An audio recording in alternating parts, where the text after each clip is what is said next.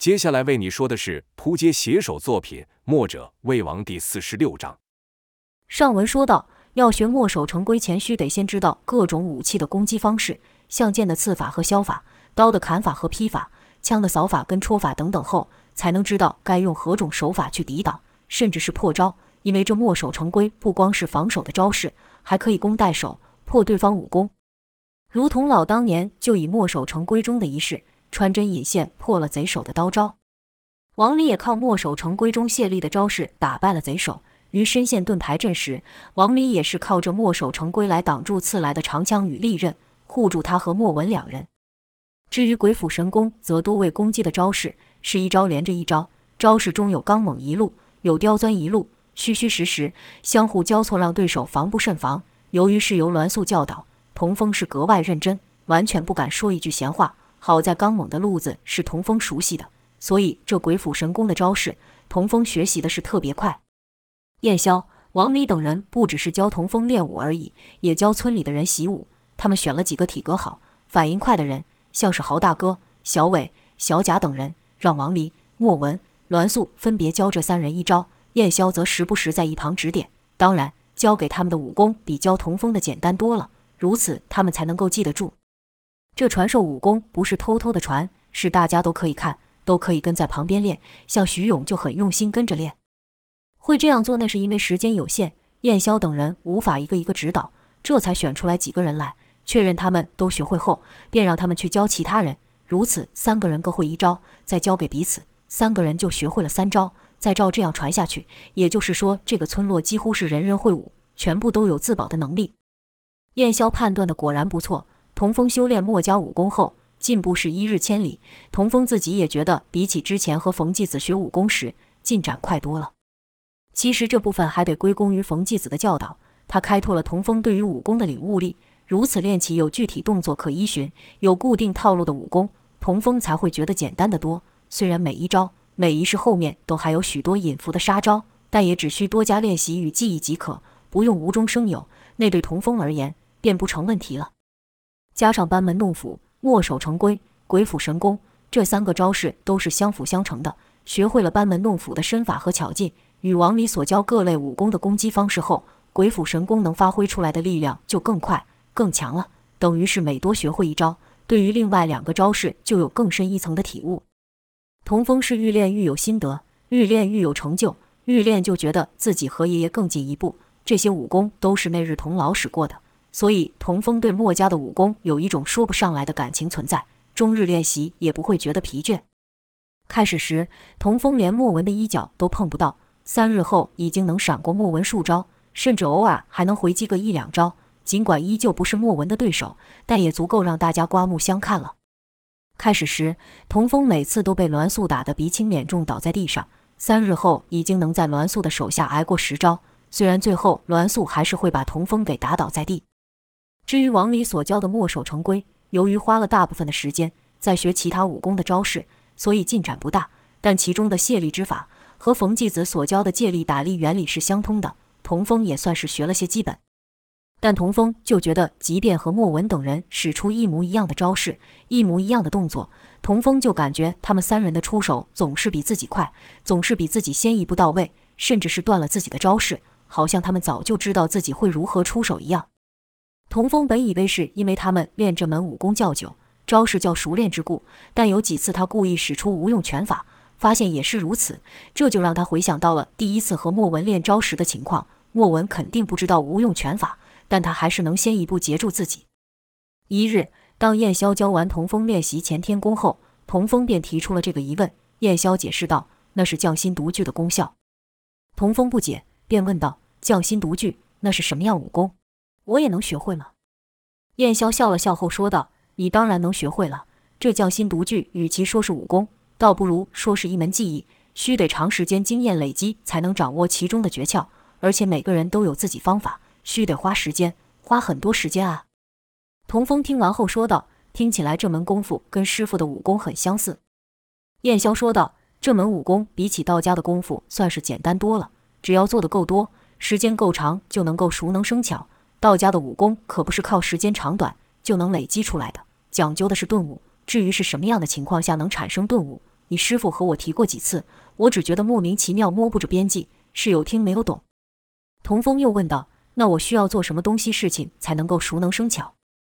燕霄左右瞧了瞧，就找到了几天前说自己以前是帮人盖屋的那人，便起身对童风说道：“这道理，我让他来跟你说吧。”两人就朝那人走去。童风心里奇怪，这人不是当初和我一起进来这村子的人吗？怎么？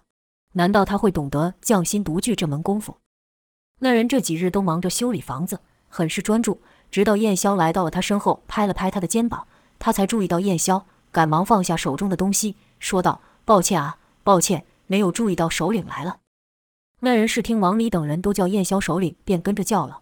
说话时就要朝燕霄拜倒，燕霄赶忙伸手制止，说道：“不必如此，我和你们大家一样，还不知道怎么称呼你。”那人道。小人身份低贱，哪能和您相比？更别提什么称呼，叫我柯二就好了。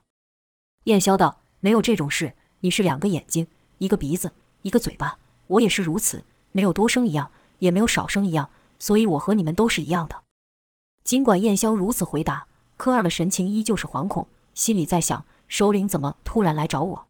难道我做错了什么事情了？会不会将我赶出村子？燕霄说道：“别紧张。”今天其实是想请你教他一点事情。说着，燕霄就看了看童风。柯二忙道：“这是救命恩人啊，我哪有什么东西能教他？他本领可比我大多了。”燕霄道：“未必，未必。我观察了你几天，发现修房子这件事你很是在行，他就不会。”柯二这才松了一口气，说道：“这种小事情哪里需要少侠动手？要修什么，尽管吩咐我就是了。”燕霄道：“这可不行，你看我们几人不也帮着大家干活吗？”他也不能例外。科二才道：“那我能教少侠什么呢？”这时童风说道：“我不是什么少侠，叫我童风就好了。”燕霄道：“今天我就把他交给你了，你平常怎么做就怎么做，不用特别做什么，把他当成你的跑腿使唤就可以了。”科二忙道：“这这可不成，我哪敢这样做？”燕霄道：“我说可以就可以，对吧，风儿？”童风点头道：“是啊，柯大哥不用客气，我是真心想和你学习的。”柯二才勉强答应道：“好吧。”而后几日，童风和王离等人学完武功后，就来找柯二报道。燕霄给了柯二一个任务，就是柯二需将一半的工作交给童风去做。柯二便认真地教童风如何查看哪边的房屋有损，哪边的重心有倾斜，哪边的支撑不够等等。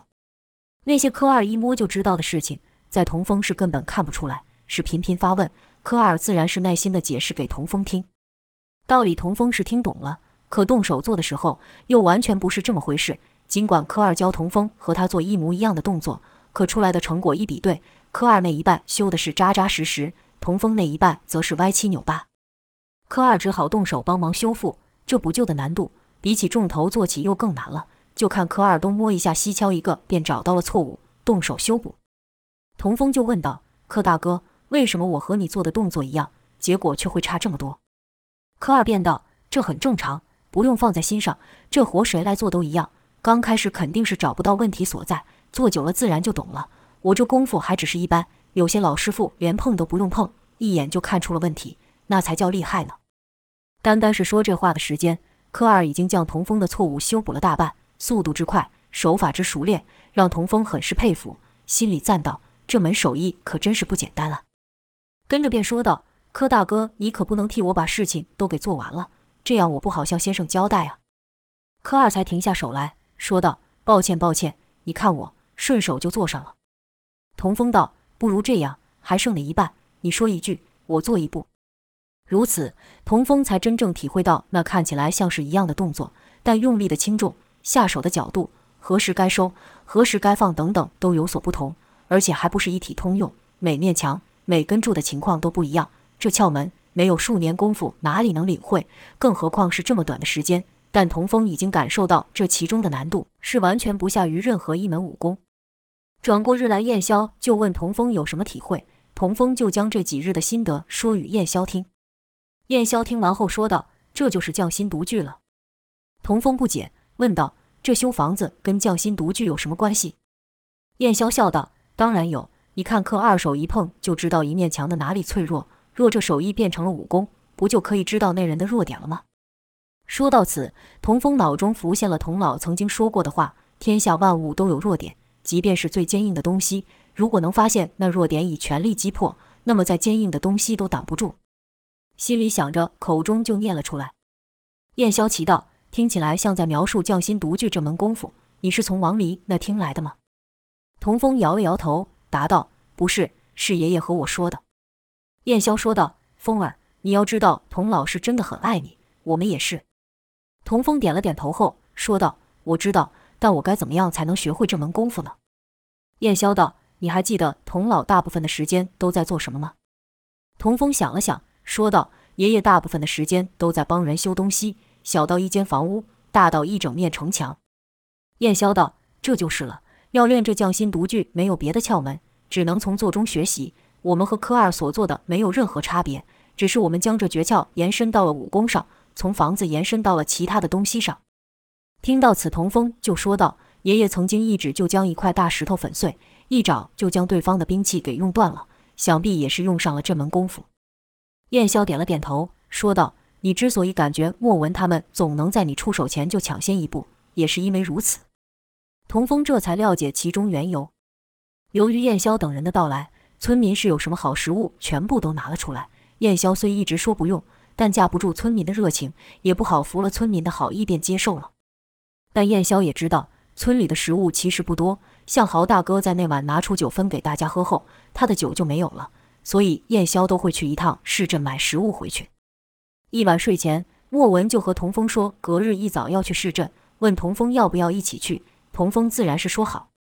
隔日天还没亮，莫文就将童风给叫醒。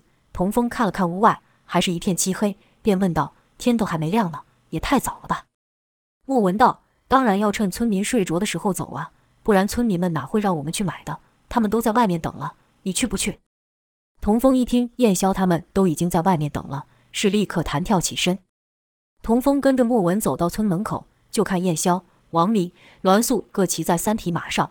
胡安与燕霄同坐，栾素伸手将莫文拉上马，王离则是朝后坐了坐，看来是想看看让童风骑马，考验一下他的骑术如何。童风是跨马而上，手一拉缰绳，两脚一夹马腹，这马就朝外走出。燕霄点了点头，眼神中有赞许之意，而后便领着众人跑出。王离与童风闲聊道：“离这里最近的市镇也有好几里远，所以我们得早点出门，早点办完事，还会有些空闲时间。”说不定首领会带我们上店里喝上一杯呢。童风奇道：“首领也喜欢喝酒吗？”王离笑道：“首领又不是完人，自然也有那么一点小嗜好。他呀，除了喜欢唱歌外，也喜欢和人天南地北的乱聊，有些时候还因此打探出不少消息呢。”而后，王离又问童风这几年生活的细节。虽然童风已经和他讲过了，但王离总是听不腻。童风说到一半后，突然想到：“王大哥，别光聊我的事，想当初……”你们这么紧急说要去阻止一场战争，那又是怎么一回事？到现在都还没有人和我提过此事呢。王离说道：“那件事啊，都已经过去了。”童风道：“不，那对我很重要。你想，若不是那件事，我就和你们一起生活去了，师傅也就不会带上我。往后的种种都是因此而起。”王离听童风说的也不无道理，便道：“好吧，那我就和你说说当时的情形。”当时是齐国想要出兵去占领一个叫做府城的地方。齐国那可不是一般的国家，这一场仗若真是打起来，也不单单是府城的事情，那是牵一发动全身，连带着晋国、燕国、楚国都会有所动作。这规模可是远远超过你看到的那个交国，说不定天下就此陷入混战。童风对于什么齐、晋等国家是只听过名字而已，并没有什么具体的概念，自然也听不懂这天下诸侯势力的相互牵扯。只是问道：“那你们是怎么去阻止的呢？”王离道：“那天许多兄弟都去了府城帮忙守城，首领则是带着我和胡安找上了齐王。”童风听到此，不由得一惊，说道：“就你们三个人，那岂不是相当危险？怎么不多带一些人呢？”王离道：“首领总爱将最危险的事情揽在身上，像这次交国的事情也是一样，只带着胡安就找上对方了。但话说回来，我们带上的人再怎么多，也不可能比对方多。”若真是说僵了，动起手来，反而只是徒增伤亡而已。若只有少数几个人，反而容易突围。童风点了点头，说道：“听起来还是相当危险。”王离道：“何止是危险？那齐王功大得很，光是店里就站了不下数百人，一个个拿着兵刃，狠狠瞪着我们，好像巴不得把我们生吞活剥了一样。要不是看在首领的面子上，只怕我们连齐王的面都见不到。”童风听到此，不禁想象起当时的场景，便问道：“然后呢？”王离道：“首领先和齐王说了一个故事。”童风就奇怪了，说道：“都什么时候了，先生还有心情说故事？难道靠一个故事就能让对齐王退兵吗？”王离叹了口气后说道：“有时候太过明白的把事实点出来，对方反而不能接受，须得透过暗示让对方明白，这样是既保全了对方的面子，也将其中利害说了清楚。那些王啊！”对于面子看得比什么都重，要是当面指责，只怕他们脑袋一热，什么话都听不进去。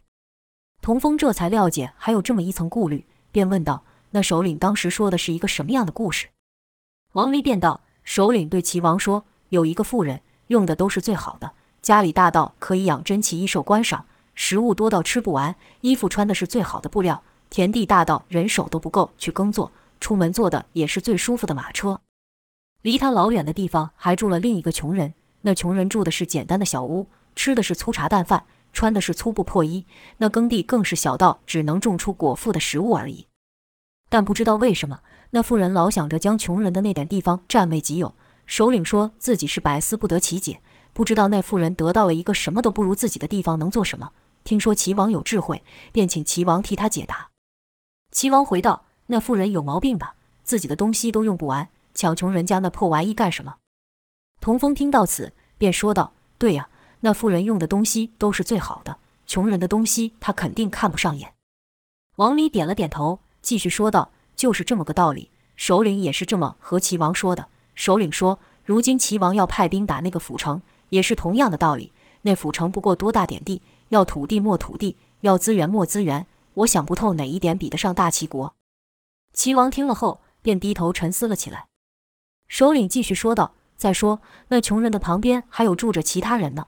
那些人虽然不比那妇人富裕，但却比那穷人好过些。若他们看到那妇人连穷人那一丁点地方都去抢，那自然也会想，那个富人哪天会不会连我的也来抢？说不定他们为了自保，就联合起来对付那富人了。”齐王听到此时，脸色就沉下来了。童风说道：“其他的人，指的就是王大哥刚说的什么晋国和楚国吧？”王离点点头道。如此简单的道理，你听一次就懂。齐王自然也明白。童风又问道：“那齐王答应退兵了吗？”王离又叹了一口气，说道：“要是这么简单就好了。”那齐王沉思良久后，突然又说道：“如果那妇人执意占领那个穷人，又如何？”首领回道：“他能做的不多，只能派出手下的弟子去帮忙那穷人，尽其所能的保护那个穷人。”齐王一听，首领原来已经有安排了，那说明府城是早有准备。说不定连其他的诸侯国也联系了，那这场仗就确实讨不了好了，只得退兵了。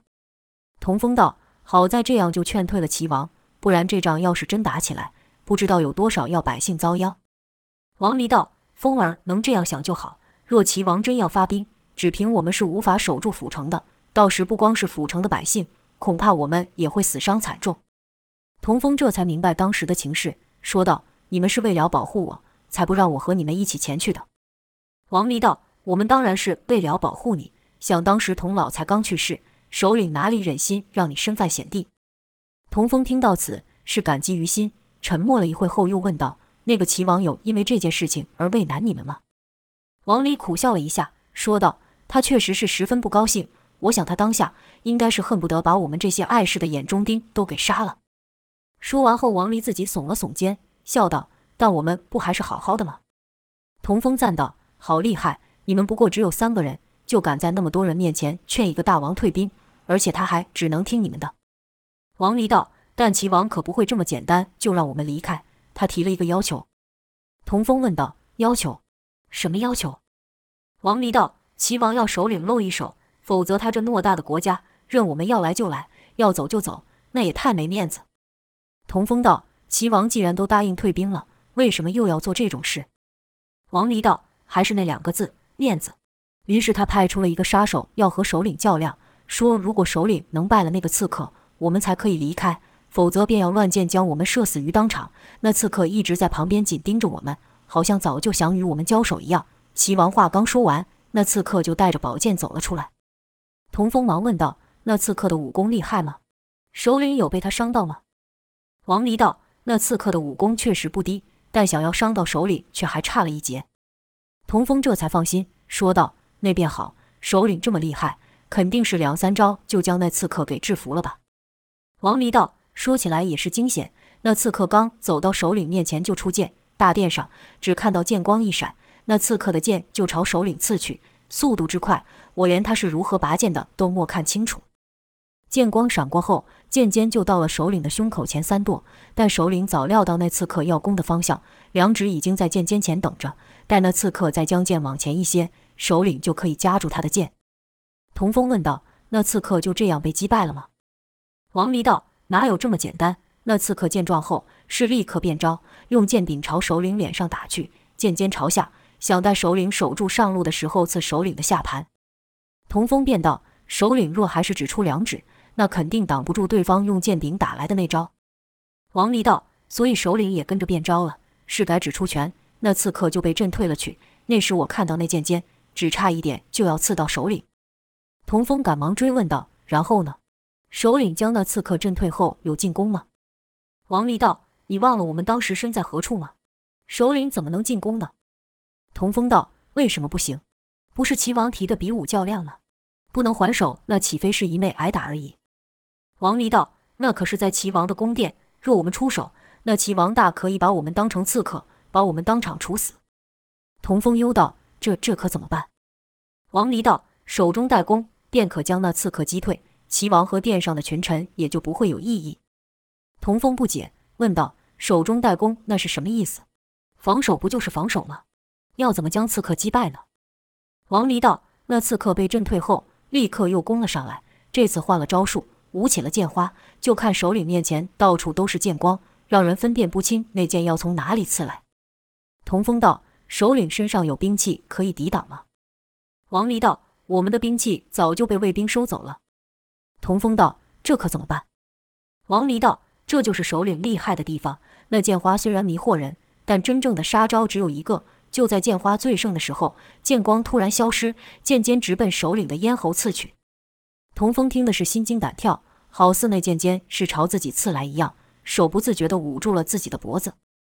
王离继续说道：“可就在那一瞬间，大殿上听到‘枪’的一声清脆声响，那刺客的剑就脱手掉了下来。”童风问道：“这是为什么？首领做了什么吗？”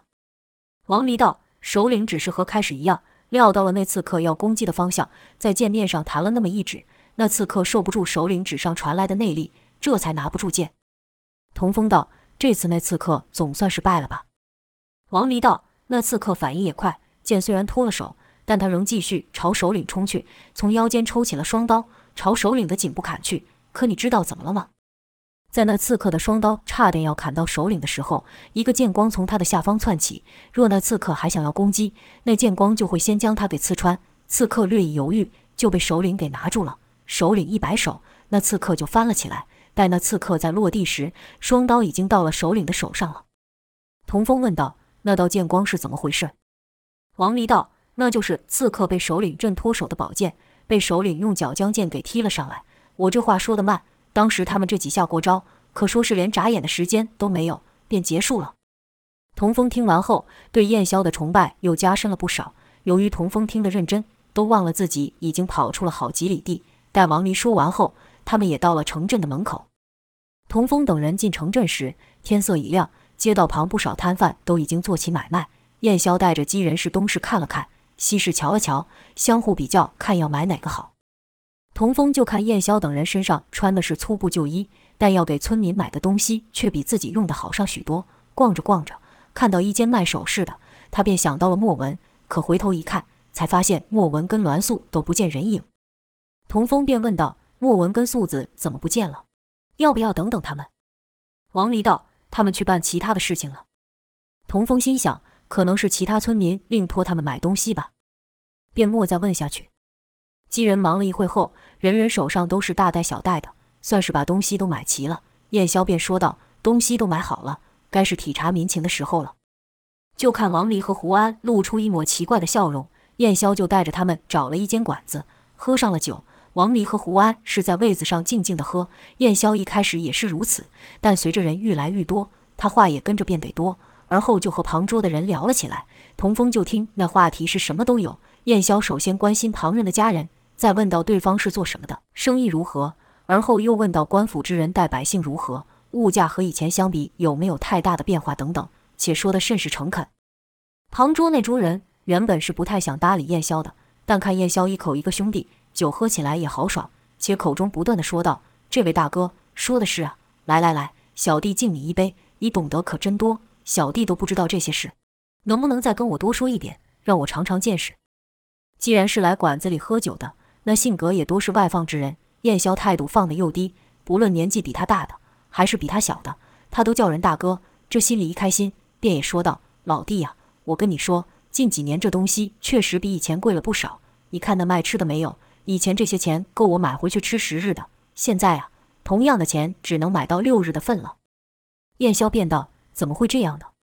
那人道：“收成不好呗。近年这老天爷不知道怎么了。”要么就一滴雨不下，要么给你来一场暴雨，好些作物都被泡烂了。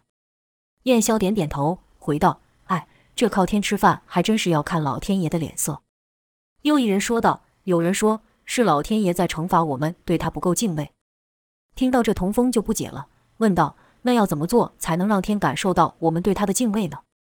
一人说道：“小子，你不懂，这可讲究了。县太爷派人在这城的中央搭了个神坛，就是专门用来拜老天爷的。”什么鸡鸭鱼肉、鲜花素果都摆在上面。童风就问道：“那东西老天爷会吃吗？”那人耸了耸肩，说道：“应该会吧。我看那些东西每到隔日就全不见了，但这状况还是没有改变。县老爷说那是老天爷觉得我们的诚意不够所致。”燕霄便问道：“那县老爷的意思是？”那人回道：“他说那些食物老天爷已经吃腻了，需摆上其他的东西。”童风就问道：“其他的东西？”什么东西？旁人便道：“他说神明和他托梦了，要供奉钱，只有钱他才喜欢，也才能表现出我们对他的诚意。”燕霄哦了一声，点了点头。童风以为燕霄听懂了，便问道：“老天爷无所不能，要什么有什么，还需要钱干嘛？”一人道：“这我哪里知道？总之摆上去的钱也和食物一样，隔日就都不见了。”童风喃喃道：“那可真是神奇。”几人正谈着的时候，几名官差也走进店来。燕霄便举起酒来，笑道：“哎，老天爷喜欢什么，哪里是我们凡人能懂得的呢？来，喝酒，喝酒。”便劝起酒来，将话题给带过了。几名官差进来后，见位子都被坐满了，左右看了看，便朝与燕霄说话的那桌的人了过来，跟着就说道：“喂，没位子了。”说着就动手推了一人，那人正在跟燕霄喝酒呢。这一推，那酒就洒了燕霄满脸。一名官差觉得好玩，便笑了出来，但那桌的人可笑不出来。那官差又说道：“你们几个耳聋了，没听到我大哥说的没位子了？”那人心里有气，小声嘟囔道：“没位子，你们不会去别间吗？”这话说的甚是小声，那官差没听清楚，便道：“你嘴里嘟嘟囔囔的说些什么呢？”另一名官差道：“跟这几个贱民废话什么？去去，都给我起来，给爷让座了。”说着就要动手将人给拉走，当中有一人酒喝得最多，便说道：“狗日的，不懂先来后到的道理吗？”一官差便走到他面前，说道：“你刚才说什么？”说话时刀还拔出了一半。这时早有小二的跑去告诉掌柜，掌柜是急急忙忙的跑出来，到官差前说道：“我道是谁来了呢？原来是沈爷呀！今天是什么风把你们几位吹来了？怎么来了也不和我打声招呼呢？我在里边早就帮各位留了位子。”几位跟我来吧。那位姓沈的官差却道：“不用麻烦了，今天我就要这些贱民给爷让座，你看怎么办吧？”那掌柜的便道：“这有什么问题？”说着就要赶那几人起来。那几人也甚是不忿，说道：“凭什么要我走？”眼看就闹僵了，燕霄说道：“不如这样，几位官老爷喜欢那位子，就让给他们吧。我这还有位子，你们过来和我们挤挤。我还有好些问题想请教你们呢，这样说话也方便。”掌柜一听有人自愿让步，那是再好不过，忙道：“这提议不错，劳烦几位你们挪挪坐，别让我生意难做呀。”说完，附耳跟那汉子说道：“跟这几人闹什么？别让我为难，回头我请你吃酒。”那汉子这才哼了哼声，心不甘情不愿地把位子给让了出来。掌柜看了燕霄一眼，心想：好险有这人解围。燕霄一边招呼那桌的客人过来，一边也倒好了酒，走到那姓沈的官爷前，说道。官爷，火气别这么大，我敬你一杯，消消气呀。那姓沈的也伸手接过酒杯，但没有喝。燕霄说道：“我先干为敬，先干为敬啊！”咕噜一下就把酒喝光了。可那姓沈的还是没有动作。燕霄便问道：“大人不是来喝酒的吗？怎么不喝呢？”就看那姓沈的将手抬到燕霄的头上，跟着燕霄就感觉一道凉水从头上传下。原来是姓沈的将酒倒在了燕霄的头上，还说道：“你以为你是什么人，敢插手来管本爷的闲事？不知道自己有几两重吗？”其他客人看此一幕，有少数是握紧了拳头，瞪着那姓沈的，但大多数是低下头，不敢作声。这馆子原本还吵吵闹闹的，这一下瞬间便安静了起来。童风当时就想冲上前去给那几个官差好看，刚想起身，就感觉一股沉重无比的力量将他压住。童风撇头一看，是胡安将他按住了。童风想开口问胡安为什么要阻止他，胡安对他摇了摇头，示意童风什么都别做。就看那酒水从燕霄的发上不断流下，滴滴答答地落在了地上，一直到那姓沈的将酒倒光。馆中的所有人都以为下一秒燕霄肯定会与那官差动手。所谓是可杀不可辱，这官差如此做法，大家都觉得太过分了。没想到燕霄居然笑道：“哎呀！”真是浪费了呢。燕霄这么一笑，大家都愣了，连那官差嘴角上那得意的笑也僵住了。童风心想，首领下一秒一定会给这人好看，看这家伙的样子，肯定是平时也是作威作福。他不知道这次可惹错人了。童风脑中想象的那幅燕霄与刺客交手的画面还在，便想燕霄肯定也会出手教训此人。可燕霄说完那句话后，却没有其他的动作。那姓沈的官差反而怒道：“你笑什么？”什么东西这么好笑？你是在耍我吗？跟着就听啪的一清脆声响，官差把酒杯砸到了地上，跟着一手就揪住了燕霄，燕霄便收起了笑，说道：“我没有这个意思，我只是……”话还没说完，就被那官差用力推出。那官差骂道：“只是什么？你就是个贱民而已，什么都不是。”说也奇怪，照理说以燕霄的功夫，别说是一个官差，就是十个也不可能推得动。可燕霄却被这一下推到了柜台。那掌柜就对燕霄说道：“好汉，你忍忍啊！这几人都是县老爷身边的红人，要是得罪了他们，我这小店那肯定得收了。你吃点亏，回头我给你钱。”燕霄看掌柜一脸害怕，便伸手拍了拍掌柜，说道：“多大点事而已，不至于，不至于啊！”见那官差动手，旁边有几个汉子噔的一下就站了起来，尤其刚才和燕霄一起喝酒的那桌人都怒目瞪着那官差。那官差也不怕，冷冷地扫了一圈后。说道：“怎么，你们想干什么？”一人道：“你要位子，我们就让出了位子，你还想要怎样？”官差县居然有人敢冲他喊话，便骂道：“老子爱怎样就怎样！”说话时还用手拍打那人的脸，是极尽挑衅。那人实在是忍无可忍，张口就要开骂，可一只手从后伸来，捂住了他的嘴，将他拉到身后，说道：“没事没事，大家不都来是喝酒的吗？俗话说，喝一口酒交一个朋友。”喝一大口酒，交一大群朋友。说话之人是王离。那官差听完后，朝同伙笑了笑，说道：“嘿，今天是什么日子？爱管闲事的人还不少。”跟着就把王离给揪了住。刚才被王离拉到身后的人还不服气，想要做些什么。王离一手向后摆，点了他的哑穴，让他暂时发不出声。与此同时，王离说道：“几位爷，我们只是来吃酒而已，真的不想惹事。您要看我们不顺眼，我们走就是。”我说：“你们一个个都能在那边看什么戏？瞧你们一个个长得獐头鼠目的样子，别说是官爷了，我看也讨厌，还不快走！”掌柜的也帮喊道：“对对，你们都给我走！今天本店不招待你们，滚滚，都给我滚！”被官差这么一闹，谁还有心情喝酒？大家都看出来，这几个官差纯粹是来找事的。听王离和掌柜这么一喊，就都跑出去了。这一来，可把那几个官差给惹火了。表演要有观众。没有人看他们嚣张，就没有人知道他们的厉害。没有人知道他们厉害，那这耍狠的戏要给谁看？那几人中带头的沈官差也不说话，反手就给王离一个巴掌，骂道：“要你多嘴！”王离居然莫能避开这一巴掌，而且这一下竟然把王离的人都打飞了起来。就听“砰”的一声响，把桌子都压坏了。童风是看着眼睛都要喷火了，但胡安那手按在他的肩上，童风就感觉像是被一座山给压住。别说站起来了，是连话都说不出来。官差也很意外，心想：我这一巴掌什么时候变得这么厉害了？这时燕霄又缠了过来，拉住官差的手就说道：“官爷，你别打他，他从小体弱多病，经不住打。你要生气的话就打我。”那官差只觉得这几人真是莫名其妙，心想：看过欠打的，莫看过这么欠打。两眼就看着燕霄，不知道这人在搞什么花样。那官差不动手，但他身后一人却骂道：“放开你的脏手！想挨揍还不简单？爷成全你！”说着就朝燕霄的肚子打去。就看燕霄是直飞出去，砰的一声巨响，把门都给撞坏了。那打人看着自己的拳头，神情也和之前那人的一样。就看燕霄跟往里倒地后是一动也不动。掌柜的便道：“不会打死人了吧？”官差紧张道：“胡说！就就一巴掌，怎么就能打死人了？”掌柜的说道：“可他怎么一动也不动？刚才那人说这个人从小体弱多病，搞不好这一下真把他给打死了。”官差心想：虽说这个人是自找挨打的，但要真闹出人命，老爷还得责备我。